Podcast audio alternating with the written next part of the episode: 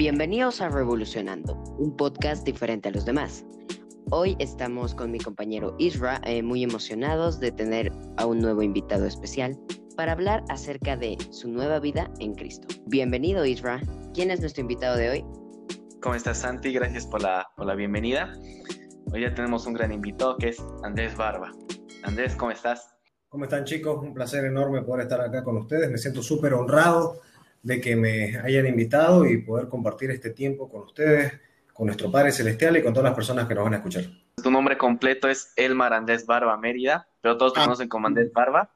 Naces en Santa Cruz el 15 de febrero de 1983. Es cantautor, compositor, productor y ahora también eh, eres presentador de televisión. Sí, sí, sí. Bueno, con la televisión ya llevo hace un, tiempito, y, pero digamos que eso ha sido lo que ha generado mi carrera musical desde un principio, ¿no? Para empezar este capítulo, Andrés, vamos a hablar de una nueva vida en Cristo. Nos gustaría que empieces orando. Genial, muchísimas gracias, qué honor y qué placer. Bueno, amado Padre, te doy gracias por este momento, por poder compartir con estos chicos maravillosos que están marcando la diferencia en tu nombre, Señor. Te reconocemos como nuestro Creador, como nuestro Salvador, como el Padre de toda la creación, Señor. Te agradecemos por este espacio, por este momento, para poder llegarle a las personas que están buscando de ti, que están buscando eso que solamente tú puedes entregarles, que es la salvación, Señor. Te pedimos perdón por todos nuestros pecados, te pedimos perdón por las veces que te hemos faltado, que no te hemos tomado en cuenta, Señor. Te reconocemos porque sin duda alguna, sin nada, nada de lo que sucede en nuestras vidas fuera posible sin tu ayuda. Te agradecemos nuevamente, Señor, y te pido que bendigas la vida de todas las personas que hoy nos escuchan, que lo que salga de nuestras palabras, eh, de nuestra boca en esta oportunidad sea para bendición y para un acercamiento hacia tu vida, hacia tu conocimiento, Señor. Te lo pedimos, Señor, en el nombre de Jesús. Amén.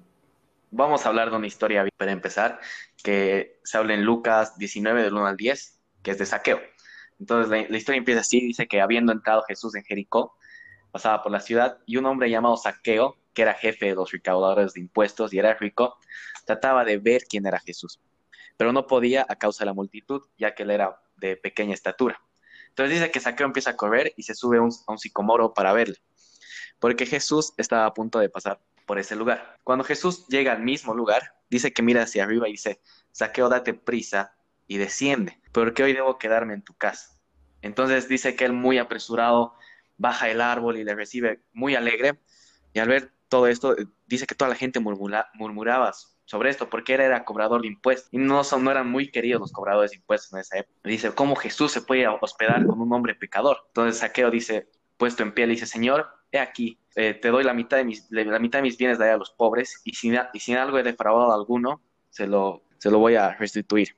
Entonces Jesús le dice, hoy ha venido la salvación a esta casa, ya que él es también hijo de Abraham, porque el Hijo del Hombre ha venido a buscar y a salvar lo que se había perdido. Me encanta cómo Saqueo dice que sube al árbol y, lo busca Jesús. Y solo quería verlo, verlo, verlo. Cómo Jesús le dice, hey, vamos a, vamos a comenzar de nuevo. ¿Qué te llama? ¿En qué momento te pasa por la cabeza en tu vida y dices, quiero empezar a seguir los pasos de Jesús y empezar a servirle? Bueno, mira, eh, me encanta cada que me preguntan esto porque yo creo que mi, mi acercamiento a Jesús ha sido por etapas y por fases. Yo vengo de una, de una familia que es muy eh, católica. Eh, aquí eh, mi, mi, familia es, católica, van a una iglesia tradicional, van con un, con un cura. Yo salí de un colegio católico, salí del colegio Uboldi aquí en Santa Cruz, fui la primera promoción mixta. Y haciendo diferencias entre el catolicismo y el cristianismo o, o, los evangelistas, yo debo decir de que Dios de alguna manera me estuvo buscando por varios caminos. Para que te des idea, siempre me llamaban para hacer los teatros del colegio, o era San Francisco, o era eh, Cristóbal Colón, o hacía de algún, algún otro representante en la historia de Jesús, formaba parte del coro, participábamos de, campeonatos de coro de música cristiana, de, música para Dios, toqué la guitarra en el, en el, Ministerio de Música, participé de la pastoral juvenil, me fui a hacer eh, un montón de actividades en mi vida de colegio. Pero cuando salí del colegio, hubo un espacio en el que básicamente le puse una pausa a mi relación con Dios y dejé de tenerlo presente. O mejor dicho, dejé de tenerlo en cuenta.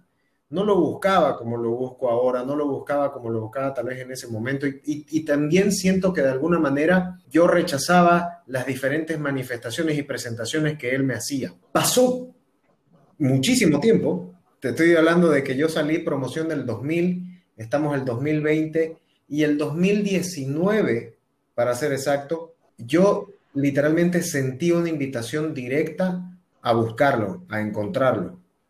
¿Y cómo funcionó esto? Yo me casé hace siete años y en ese proceso de casarme durante esos siete años con mi esposa hemos tenido muchos debates en relación a la fe, en relación a en qué creer, qué está bien, qué está mal, qué enseña Jesús, qué, habla la palabra, qué dice la Biblia. Y teníamos muy fuertes debates ante eso. Pasamos por momentos eh, complicados de salud. Mi esposa casi fallece en el primer año de matrimonio. Y de alguna manera, en momentos claves, desde que me casé con ella, Dios estuvo manifestando. Y por ahí yo sentía ah, como que un rechazo o, no quería sentarme otra vez a charlar con él de forma directa. Y en estos dos últimos años en el que me encontraba haciendo Factor X en, la red 1, conocí a mucha gente que conocía a Jesucristo, que seguía a Dios, que leía la palabra y que vivía una vida musical que a mí me gustaba, que vivía una vida dentro de este, de este, de este mundo, pero siguiendo los pasos y las enseñanzas de Jesucristo, y me llamó mucho la atención. Y un día de esos estaba, habíamos terminado de jugar fútbol con mi gran amigo Matamba y con mi gran amigo Ezequiel Bazán, y estábamos comiendo literalmente un pollo a la brasa a las 11 de la noche, no es saludable, pero estábamos comiendo un pollo a la brasa a las 11 de la noche. Y yo le digo a mis dos amigos, porque yo sabía que ellos eran cristianos y aparte Matamba yo lo conozco hace mucho tiempo, a Ezequiel lo conozco hace un par de años atrás, y sabía que ellos eran cristianos y que iban a la misma iglesia. Y les digo, a ver, ¿cómo funciona esto? Porque desde hace un tiempo atrás yo siento la necesidad de hablar con Dios, pero primero no me atrevo, segundo no sé cómo hacerlo, tercero tengo muchas cosas en mi cabeza que no están cuadrando he pasado por muchos momentos que he sentido su presencia, su mano, su toque divino, pero es como que le agradezco, pero todavía no me, resisto a aceptarlo por completo. Entonces, ellos en su gran sabiduría me dijeron que, eh, y esto nunca me voy a olvidar porque me pareció lo más increíble del mundo, que hablar con Dios no necesitaba muchos protocolos que hablar con Dios era como estar hablando con ellos, como estar hablando con ustedes, como hablar con mi esposa y abrirle mi corazón y decirle, Señor, acá estoy, quiero conocerte, quiero escucharte, quiero que me ayudes a cambiar lo que sea necesario cambiar, quiero que, que direcciones mi vida, que me digas qué es exactamente lo que querés de mí, porque sé que tu plan es perfecto y hablarle como le hablaría a cualquier amigo, tomando en cuenta de que él es mi padre.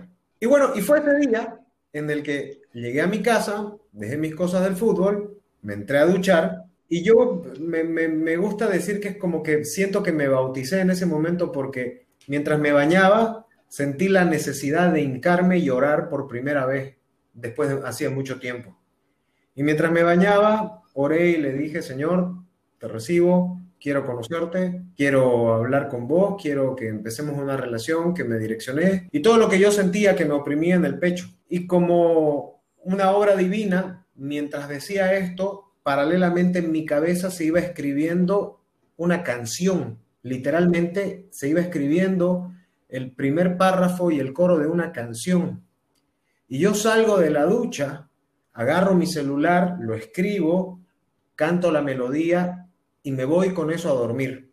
Al día siguiente, mientras yo me alistaba para hacer mis cosas, revisaba mi celular y un amigo mío con el que no hablaba hacía muchísimo tiempo, lo veía yo que hacía un par de días posteaba algunas cosas muy interesantes sobre crecimiento personal, algunos posts en donde hablaba sobre la fe, eh, y me entró la curiosidad de saber qué era lo que estaba pasando con su vida, qué era lo que estaba viviendo para escribir esas cosas, porque no lo tenía yo como una persona así, eh, de escribir cosas profundas, digamos, ¿no?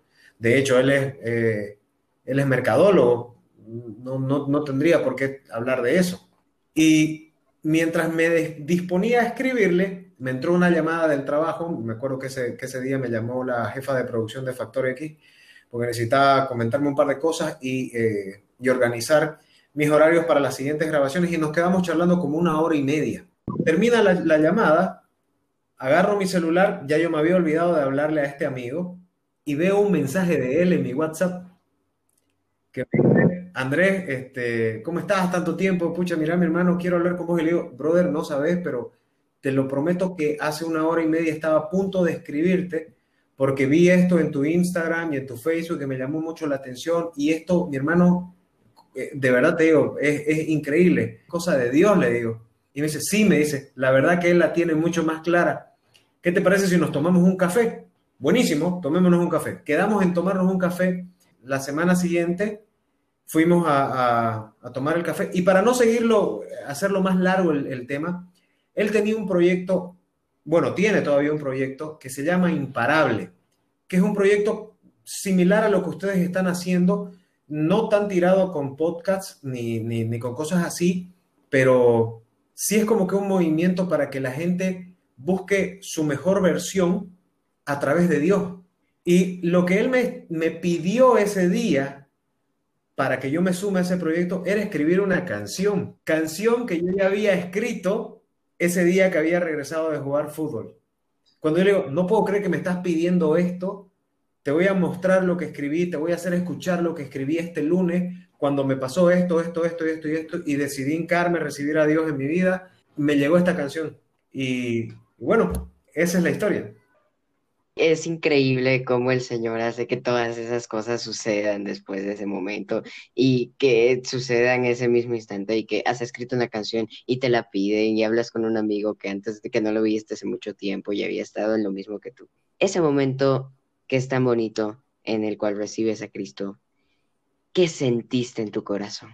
Dos cosas, que me quitaba un peso encima y, y sentía que algo, que algo ardía que había algo ahí que necesitaba, que me faltaba, que es difícil de explicar. Yo creo que el, el que ha recibido a Jesús en su corazón entiende lo que digo. ¿Y crees que cambia tu forma de pensar en ese momento? Totalmente. Ojo, esto no es que, ah, recibí a Dios y soy un ángel. No, esto, esto es un trabajo diario, es algo que uno... Los cambios no se dan de la noche a la mañana. O sea, no quiero decir que la fuerza de Dios no, no, no sea lo suficientemente necesario para producir un cambio de la noche a la mañana. No me refiero a eso, sino que sostenerse en el tiempo con todas las distracciones que nosotros tenemos en el mundo requiere de, disciplina, requiere de entrega, requiere de, esfuerzo, requiere de lectura, de compañía, de, de, rodearse de buenas amistades, de un montón de cosas. Yo hasta, hasta que empecé a conocer a Dios, cuando decidí recibirlo, de tener a Jesucristo en mi corazón, yo entendía el amor, por ejemplo, de otra forma, desde un concepto de mercadotecnia, por así decirlo. Porque yo vendo amor, o sea, literalmente yo escribo canciones de amor, yo canto canciones de amor, yo hablo sobre el amor, entonces yo vendo amor, es, es parte de mi negocio, pero es distinto cuando entendés que el amor más grande de, este, de, la vida es el amor incondicional de Dios. Tu concepto del amor cambia. Tu concepto de conseguir una pareja cambia. Tu concepto en la relación con las demás personas cambia. Cambia completamente. Porque Dios es amor. En eso se basa todo. Tú dices este concepto del amor que cambia. ¿Cuál es el concepto que tú dirías de este amor? ¿Qué es, ¿Qué es lo que lo diferencia de los otros? ¿Qué es lo que lo hace tan maravilloso? Que es incondicional, que o sea, literalmente no hay nada que nosotros hagamos en este mundo que vaya a impedir que Dios nos ame. No hay nada, no existe. Te puedes equivocar un montón de veces, eh, incluso repetir los mismos errores, pero aún así Dios te ama.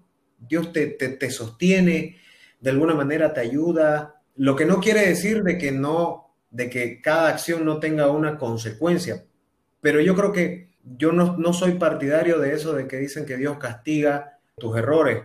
No, en realidad tus errores tienen una consecuencia porque decidiste hacerlo. No viene de Dios en, sí el, el, castigarte, el echarte algo, el que te pase algo. Eso es una consecuencia de tus malas decisiones. Porque Dios es claro, Dios te dice, puedes hacer esto, esto no lo puedes hacer, esto me agrada, esto no me agrada. Y aún así hagas las cosas que me desagradan, igual te voy a amar. Yo lo veo mucho con mis hijos. Yo tengo dos hijos ahora. Tengo un hijo de dos años y tengo una hijita de cuatro años. Y si rompen algo, si me hacen renegar, si no me hacen caso, me voy a enojar. Probablemente les quite el juguete, les quite la pintura, los castigue, pero nunca voy a dejar de amarlos. Lo estoy haciendo para su bien, para que aprendan, para que sean mejores personas. Pero eh, mi amor va a ser incondicional y así lo veo yo el, el amor de Dios. Solamente que hay, que hay que ser bien conscientes de algo. Amar a alguien, a una pareja, a un amigo, a un hermano, incluso a tus padres, como a Dios, es una decisión de todos los días. Todos los días tenés que decidir amar a esas personas y decidir amar a Dios. Es una relación, vos la tenés que construir diariamente. Y si la construís bajo bases sólidas, bajo piedra, como dice la palabra, cuando lleguen los momentos de problema, esa relación se va a mantener fuerte. Porque ninguna parte de la Biblia nos dice que si, nosotros creemos en Jesucristo, si aceptamos a Dios como nuestro creador, las cosas van a ser una taza de leche y no, no, te van a pasar cosas malas. Eso es mentira. Pero sí vamos a poder resistirlas, entenderlas, comprenderlas y superarlas con su ayuda. Hay un problema que yo veo en la sociedad, más en los adolescentes, que cuando un adolescente cree en Dios y quiere vivir como dice la palabra, a veces es rechazado. Y cuando una persona recién está empezando a caminar en el Señor, muchas veces es rechazado. ¿Tú alguna vez, cuando ya recibes y, decides caminar en esa vida, te sentiste rechazado o te hicieron algún lado en algún momento?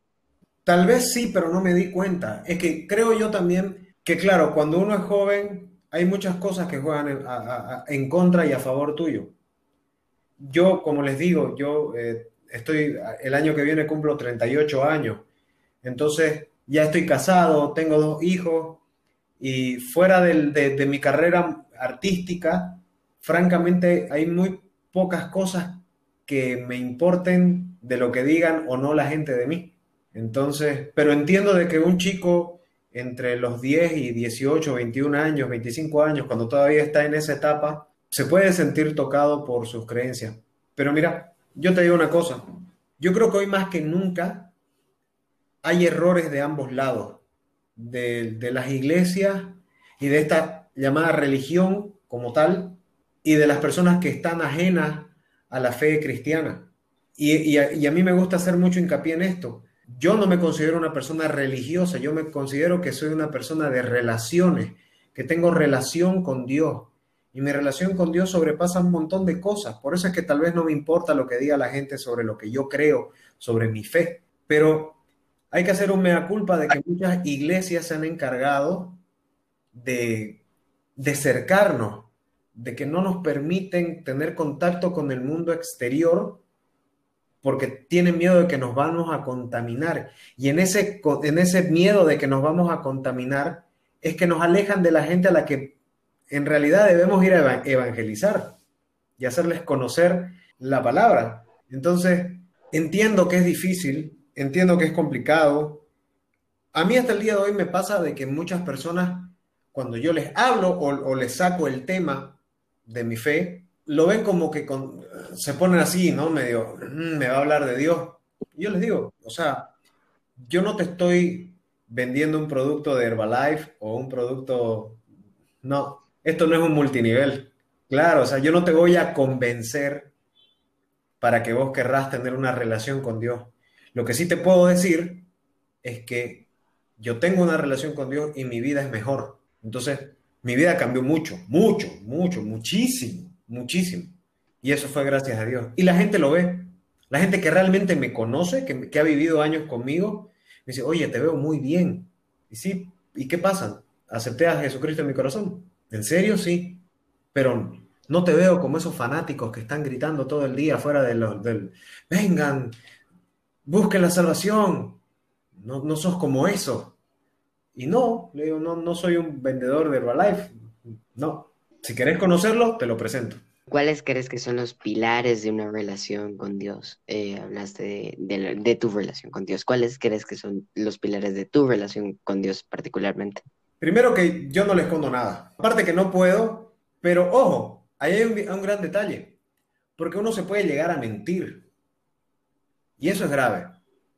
Porque literalmente yo le puedo decir a Dios, sabes que Dios no quise gritarle a ese tipo jugando fútbol que me pateó cuando estaba llevando la pelota y a punto de hacer el gol, no quise gritarle, no quise pegarle. ¿Ya? Pero es mentira. En ese momento yo sí quise pegarle porque me pateó, porque impidió que haga el gol. Entonces, yo cuando me siento a hablar con Dios le digo, Señor, me pasó esto.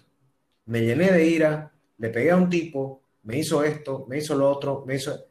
Sé que está mal, pero te lo cuento. No justifico mis actos, a eso es lo que me voy. No es que le digo, Señor, te pido perdón porque le pegué a un tipo ahora jugando fútbol, pero es que él me pateó primero. No, no tiene sentido. Eso es mentirse y es mentirle a él también. Le estás contando la verdad a media. Yo trato de ser lo más honesto posible con él en todo momento. Y también trato de ser lo más honesto conmigo para poder tener una relación con él. Por otro lado, hay acciones diarias que a uno lo acercan mucho más a Dios y eso es leer la palabra, orar. La gente ha dejado de orar mucho, ha dejado de pedirle cosas y nos olvidamos de que Él es nuestro Padre y que como cualquier padre uno le pide, ya de ahí si Él ve lo conveniente en dárnoslo o no, eso ya es otra cosa, pero, pero a Él le gusta, le gusta que lo busquemos, que le pidamos cosas, que le pidamos ayuda. Lo trato de poner en, en cada una de mis acciones, en cada uno de mis momentos. Todo lo que sucede en mi vida es obra y gracia de Él.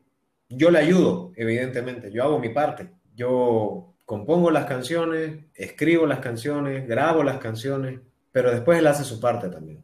¿Pero alguna vez te ha pasado por la mente componer canciones de alabanza? Claro, sí, sí, sí. O sea, no creo que mi, que mi llamado esté solamente en hacer canciones con eh, letras cristianas. No, no creo que esté por ahí. Pero mira lo interesante de esto. Eh, compuse esa canción por, con la cual yo siento que es la apertura de todo. Tengo una canción que estoy terminando de grabar justamente que se llama Yo te recibo, que el coro dice, Jesús, yo te recibo como mi Salvador, dispone de mi vida porque yo dependo de vos. Estoy haciendo una versión eh, más actualizada del Padre Nuestro, y ahí ando, haciendo algunas cositas que me llegan, algunas por pedido y algunas que me nacen hacer. Pero mira, si bien tal vez no, no veo como algo, como una carrera musical hacer solo canciones para Cristo o, para, o que hablen de Cristo, o que hablen de Dios o que hablen de fe, desde que lo conozco, las letras de mis canciones han mutado mucho, tienen otro aire, tienen otro sentido. Y yo siento que la música, así no hable directamente de Dios, es de Dios. Tú dices que ha variado las letras de tus canciones, han variado muchas cosas en tu vida. ¿Qué cambios has tenido que hacer o has sentido tener que hacer después de recibir a Jesús? Esa es muy buena pregunta, porque como les decía, yo, yo he, cambiado mucho. Eh, mi vida antes era muy desordenada, si bien cuando me casé se empezó a ordenar un poco, pero aún así era una persona que, que, vivía mucho de noche, que consumía información que no era necesaria, que escribía sobre cosas de que no edificaban a nadie. Y como dice la Biblia, ¿no? Todo me es lícito, pero no todo me edifica. Y ahí yo creo que, que, radica el mayor de mis cambios. Empecé a darme cuenta de que si bien yo puedo escribir de todo, no todo no todo, no todo merece ser escrito. Hay cosas que merecen ser escritas. Ya para ir cerrando, quiero hacer énfasis en, este versículo que hablábamos de saqueo, que es Jesús le dijo, hoy ha venido la salvación de esta casa, ya que él también es hijo de Abraham, porque el Hijo del Hombre ha venido a buscar y a salvar lo que se había perdido. A todas las personas que nos están escuchando, ¿qué tienes para decirles? Que no tengan miedo. Yo sé lo que es estar del otro lado y decir, tengo miedo de conocer a Dios porque mi vida va a cambiar mucho. Porque tengo miedo de dejar de salir con mis amigos, de mirar ciertas cosas, de decir ciertas cosas, de frecuentar ciertos lugares, de hacer, bueno, en fin, que no tengan miedo a eso. Yo creo que, que hay muchas cosas que evidentemente uno tiene que dejar de hacer porque directamente no nos convienen, al margen de que estés con Dios o no, simplemente no te convienen como persona. Y Dios solamente quiere nuestro, nuestro bien. Entonces no tengan miedo, confíen en Él, déjense llevar de su mano, déjense guiar, sean fuertes, sean fuertes en Él para superar cualquier tentación, porque si las tratamos de superar solos no lo vamos a poder hacer, es con Él. Las cosas se hacen mucho más fácil con Él. Y mira, por ejemplo, vos ahorita hablabas de, la historia de saqueo y, y a mí un, un versículo que me gusta mucho, es el Salmo 40, versículo 3, porque justamente habla de la música, habla de, de, esto, de, esto, de este cambio que a, veces, que a veces duele, pero es necesario.